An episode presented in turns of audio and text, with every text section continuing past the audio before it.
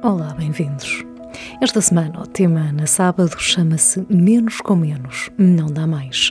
E diz assim: temos pouco tempo para ler e o pouco tempo que temos usamos para aquilo que consideramos ler, mas que se traduz numa falsa equação. Não lemos porque não temos tempo e não temos tempo porque não lemos. E seguimos assim, com pacotes de dados cedidos pelo governo para usar em tablets e smartphones que de inteligentes só o nome. A história deste dia descobria no Twitter e despertou-me imediata atenção depois de, numa conversa digital em direto no Instagram, Patrícia Reis, que é escritora, ter afirmado Nunca como agora se leu tanto, Paula. Estava a ironizar o facto de estarmos, como eu acrescentei, de olhos nos ecrãs, só se for isso, a ler linhas de texto nas redes sociais. A verdade é que livros leem-se poucos. Frases e ideias soltas Acho que em demasia. Já sabemos que a pandemia sublinhou muitos problemas pré-existentes, aumentou a nossa percepção da desigualdade, antes mascarada pelas idas à escola ou as saídas para trabalhar. Nunca como agora as famílias estiveram tão juntas e tão afastadas, seja pela máscara ou a falta de abraço, a fenda que já antes as separava e que o dia a dia, principalmente fora de casa, conseguia disfarçar. A miséria está a descoberto, tal como muitas contas bancárias, e o cotidiano nunca foi tão entediante. Se no primeiro confinamento mergulhámos nos desafios das redes sociais e nos agarramos aos trabalhos manuais, agora sabemos o que nos espera estamos quase todos conscientes de que este confina-desconfina poderá ser o novo normal. Muitos não têm tempo para ler, outros não têm paciência para o fazer e ainda há quem não tenha livros para ler. Depois, com acesso à internet, mergulhamos nas redes e aplicações brilhantes, cativantes e viciantes. Falta-nos tempo.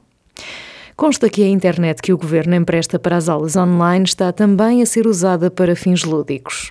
Quem diria?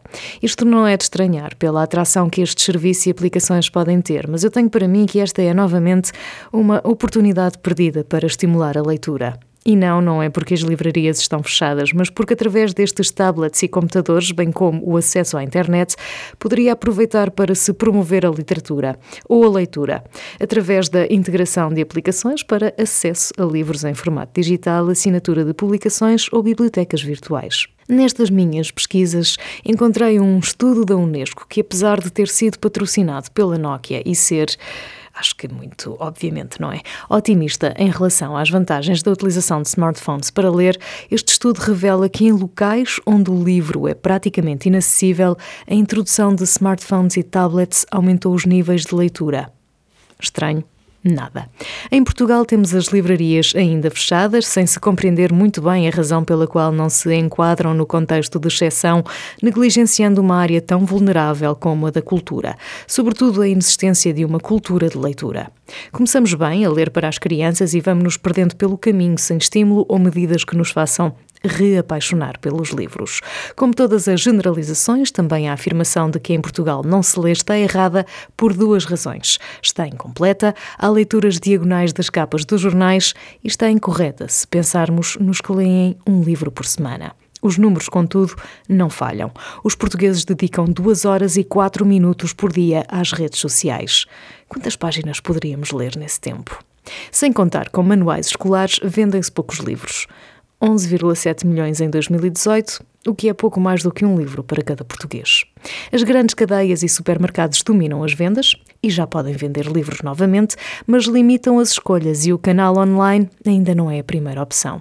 Facto que podemos facilmente comprovar no contexto atual, com bibliotecas e pequenos livreiros que inovam experimentando entregas ao domicílio ou aquelas vendas que nunca aconteceram, como durante tanto tempo aconteceu com os autores proibidos. Parece que agora todos os autores são um bocadinho proibidos.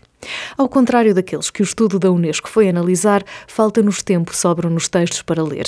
Nestes países o problema era o acesso ao livro, deste lado do mundo e do ecrã, os problemas são lojas fechadas, famílias confinadas, falta de vontade de ler e muito tempo a olhar para o vazio. E o que é o vazio?